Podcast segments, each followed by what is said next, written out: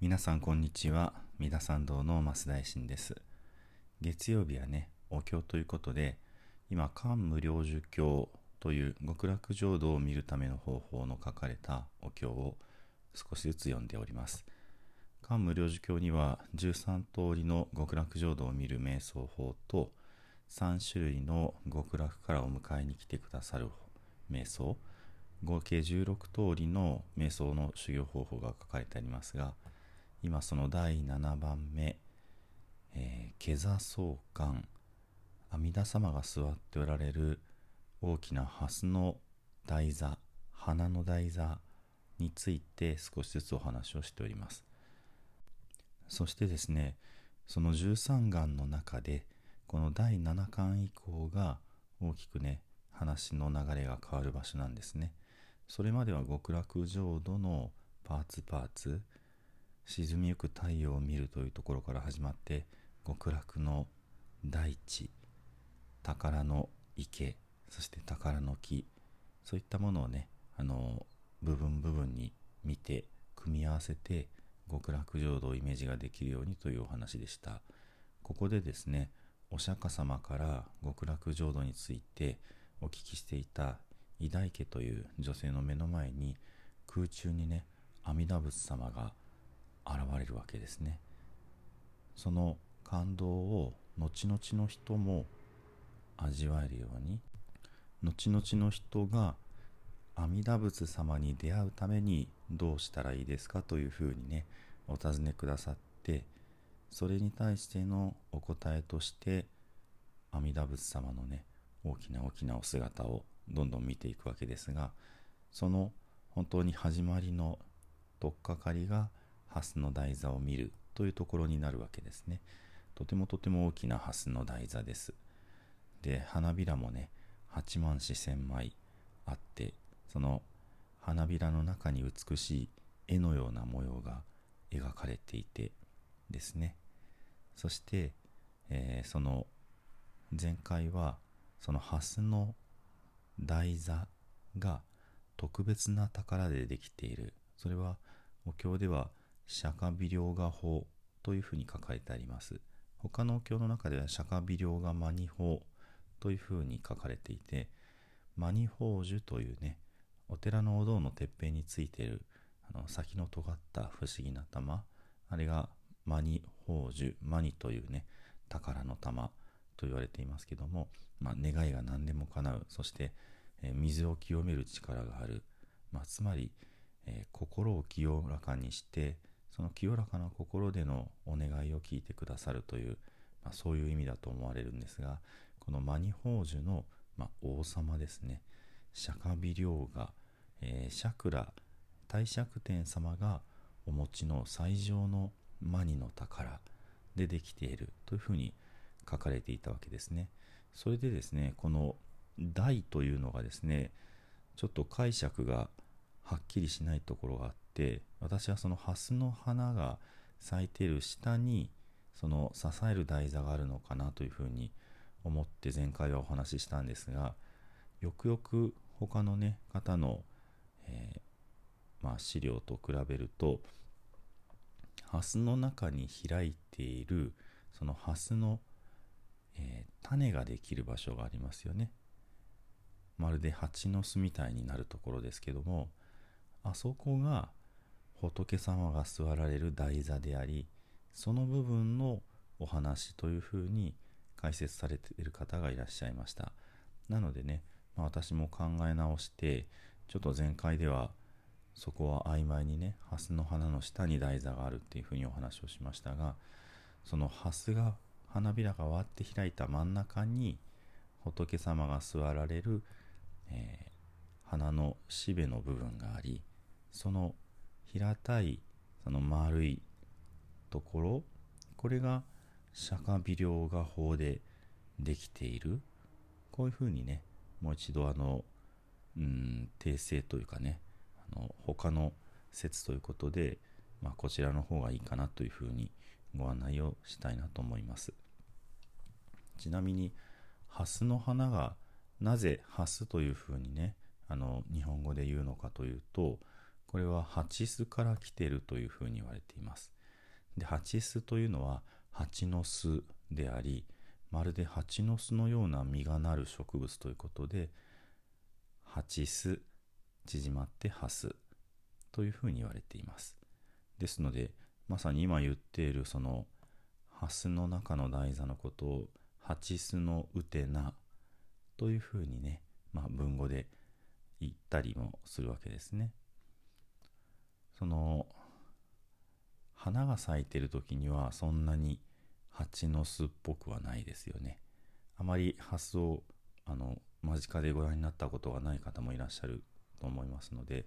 お話しすると花びらがつぼみがシュッと開きますそうすると黄色いおしべが周りにふわっとあってその中に最初は小さな、えー、て言うんでしょうね正面から見ると丸横から見ると三角の形をしている、まあ、その花の、まあ、めしべの部分でしょうかね。があるわけですね。で花が開いて周りのおしべの花粉がついて受粉していくと花がこう、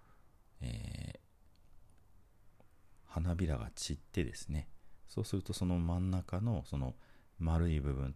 横から見て三角に見えるね。部分が残るわけです。それが時間が経つとどんどんこう大きくなってきてでその丸いところにはそんなにあの何て言うんでしょうね。ちょんちょんちょんちょんとこうまあ規則的に穴が開いてる感じかな。でそれがねその花びらが散った後にだんだんこう全体が大きくなってくると種になってでその種が何て言うんでしょうね。あの落っこちるぐらい大きな種なんですけどもその落っこちるぐらいこう穴が大きくなってきてでぐわっとした感じのね蜂の巣みたいな形になる、まあ、人によっては気持ち悪いっていうかもしれないですけども。でその蜂の巣みたいな、えー、種の蜂の巣みたいな形の中で種が最初緑色ですけどもその全体が茶色く枯れてくると、えー、黒くだんだん熟してくるわけですね。で黒い、えー、殻に覆われていてかなり硬いです。でこれがまあまあ自然の世界ではその周りの実が枯れてきて穴が大きくなってボトボトとこう落ちてで落ちるのはその土の上というよりは水の中に落ちるわけですね。なぜならハスは泥沼の、えー、中から水が張ってるそういう泥沼から生えてきてでですので花のななんて言うんでしょうね。茎はその泥を突き破って泥水を突き破って空中に出てきているわけです。ですので種はその泥の水の上に落ちて沈んでその泥の中に沈んでいくわけですね。ちなみにハスの根っこはレンコンです。いわゆるあの食べるレンコンね。なのでレンコン畑ではとても美しくハスが咲くわけですけどもまあハスってのは水が大変いる植物というかねまあその半分水の中に存在するわけなのでね。そういう植物です。でそのハスの実自体を食べることができます。でまあ硬い殻を割ってじゃあ中に白っぽいまあちょっと黄色っぽいっていう感じかな。あの実が入ってるわけですね。で有名なところだとこれをこの砂糖で煮てえー、お菓子みたいにしてね売ってたりもします。でハスの実その種が抜け落ちた後のそのハスの実そのものもまあ飾りとしてもね使われたりもしますし変わったところだとその種が落ちた穴になんかこう上手に綿にねくるんだ色とりどりの色を布をかぶせてその穴に詰めてね飾られたりとかね。でさらに変わったとこだとその実の部分だけをね口から茎からバチンと切ってあのアイロンで当ててあのずーっとこう平らにしてで鍋敷きにしてしまうとかね。昔私も作ったことありますけどもね、まあ、真ん中が分厚いのでかなりこうしつこくやらないと平らまでならないですけれども、まあ、そういうまあ遊びというかね、あのー、利用方法。まあ多分ねあのほとんどの方知らないかなと思っておまけで喋っています。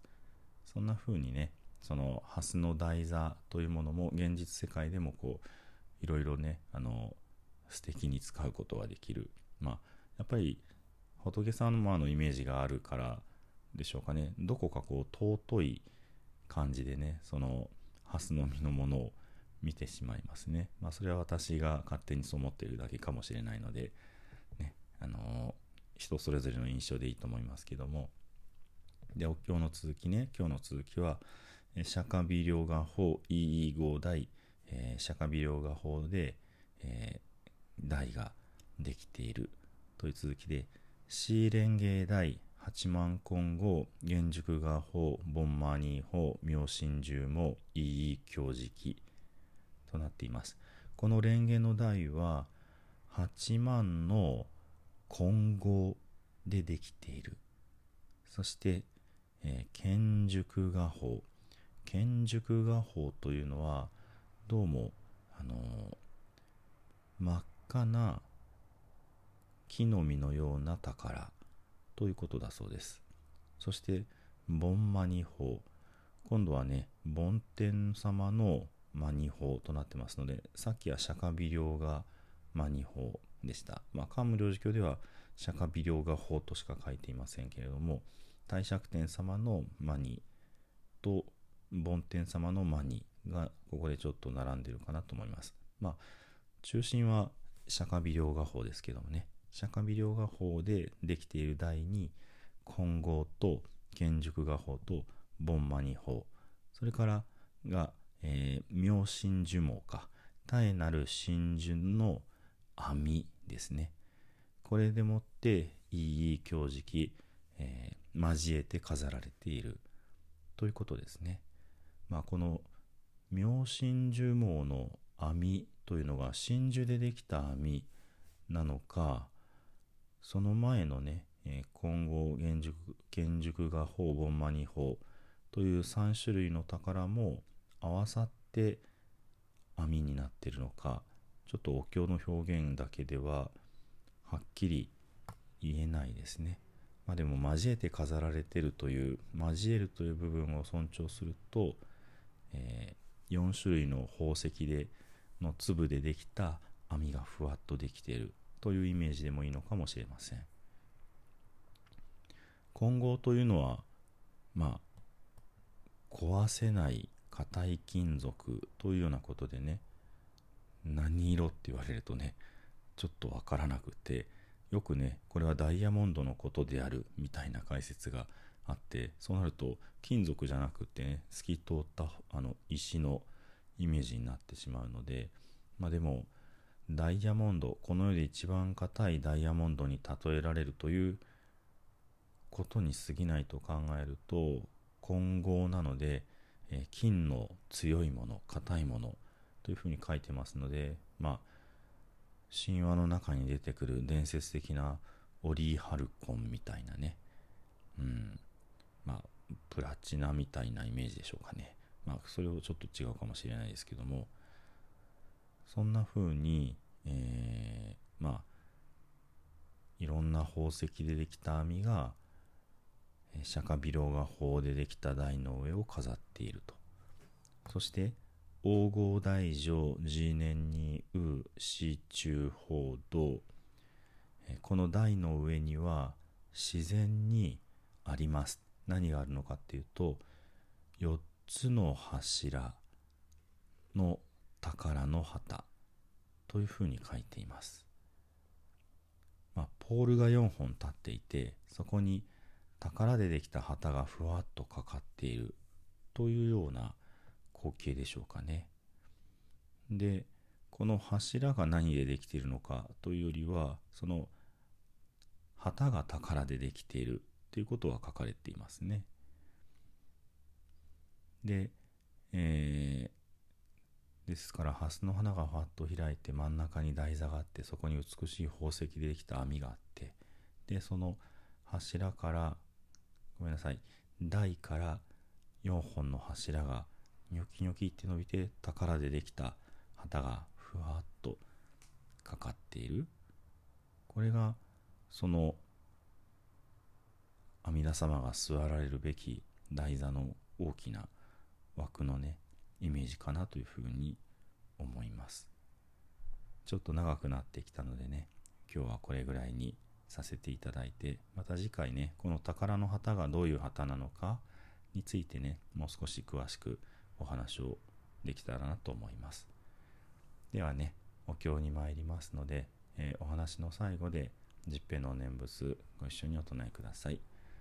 土生十年ナムアミダブナムアミダブナムアミダブナムアミダブナムアミダブナムアミダブナムアミダブナムアミダブ。ナムアミダブツナムアミダブ